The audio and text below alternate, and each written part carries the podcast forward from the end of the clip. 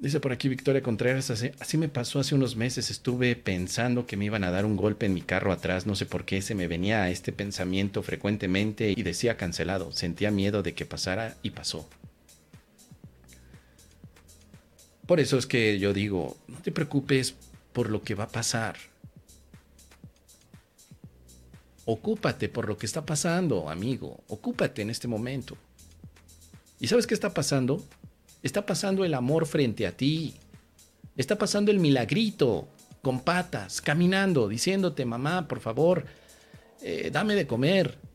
Y tú en lugar de atender al milagrito, estás ahí, ay, espérame, hijo, es que estoy preocupada. ¿Qué, va a pasar? ¿No? ¿Qué va a ocurrir? Ay, tu padre desgraciado, infeliz, nos dejó aquí en la miseria. Ay, ay, ya no quiero repetir esa experiencia otra vez, mi hijo. Mira, ya estoy saliendo con, tres o cuatro posibles padres, pero por favor, mi hijo, eh, espérame, es que estoy preocupado en este instante. Eso es lo que no tiene sentido.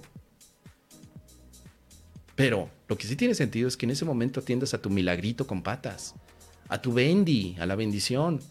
La tienes allí para que puedas entonces interactuar.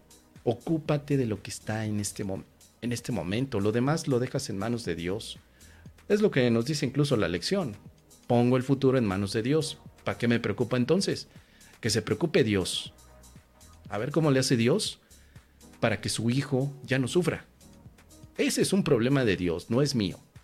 Mi único objetivo es perdonar y hacer lo que a mí me corresponde. A Dios le corresponde lo demás.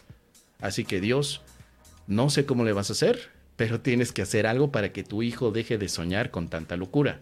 Y en ese momento llega la llamada de Dios y me dice, Hijo mío, ya lo hice. Te di la expiación para que dejes de soñar tarugadas, pero no le estás usando. En lugar de utilizar la expiación, estás usando los resentimientos, el estrés, la culpa y tu cancelado cancelado. Mejor ponte a estudiar la expiación, acéptala. Y con eso te vas a liberar de los resentimientos. ¿Qué te pasa?